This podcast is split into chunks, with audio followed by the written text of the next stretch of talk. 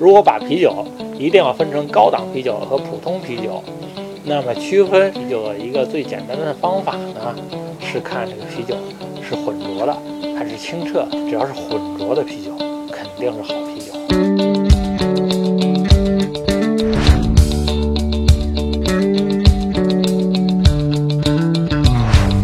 为什么这么说呢？啊，因为我们知道最好的啤酒呢是德国生产的。那德国的啤酒为什么好呢？是因为它有一部苛刻的啤酒法。这个啤酒法呢，实施了有五百年，不太近人情。它有两两点是德国的啤酒有区别于其他国家。第一个呢是不许使用添加剂，不许使用添加剂呢就杜绝了这个啤酒使用明矾作为澄清剂来使啤酒显得特别的清澈明亮。所以德国啤本土的啤酒呢都是比较浑浊的。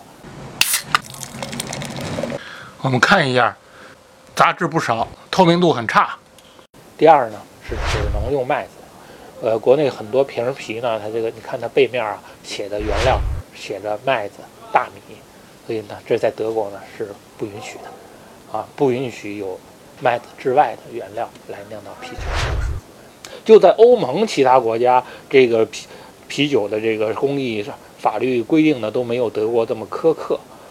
啊，所以说欧盟呢，这个当时要求德国啤酒呢，统按照欧盟的法法律来统一执行，德国不同意。啊，还有这回事儿。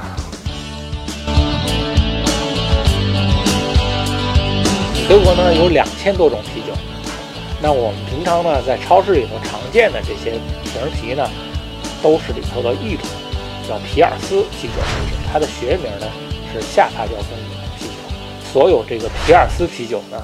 都是低档的啤酒啊！皮尔斯啤酒呢是这个啤酒工业的一次革命，它也就两百年的历史，整个啤酒呢有五千年的历史。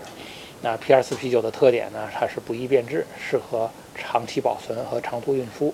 但是在普皮皮尔斯啤酒出现以前呢，这个啤酒呢都是小作坊生产的。在德国的两千多种啤酒里头呢，大部分都是非皮尔斯啤酒，都是上发酵工艺生产的上发酵啤酒。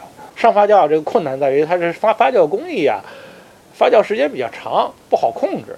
但是呢，这个趣味也就在这儿，它这次和下次的产品不一样啊，每一次产品都不一样，所以越喝越有意思啊，可以找着喝。不一样的上发酵啤酒，不一样不一不是一个村庄的，不是一个厂的味儿都不一样，有区别。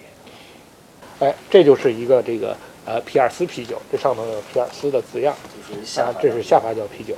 像这个呢，啊小麦啤呢是上发酵啤酒，这两个呢都是德国的。要在国内喝到这个上发酵啤酒啊，有一个简单的方法呢，就去找这个超市里头啊标注着小麦啤酒的德国啤酒，因为啤酒罐上有这个小麦的字样。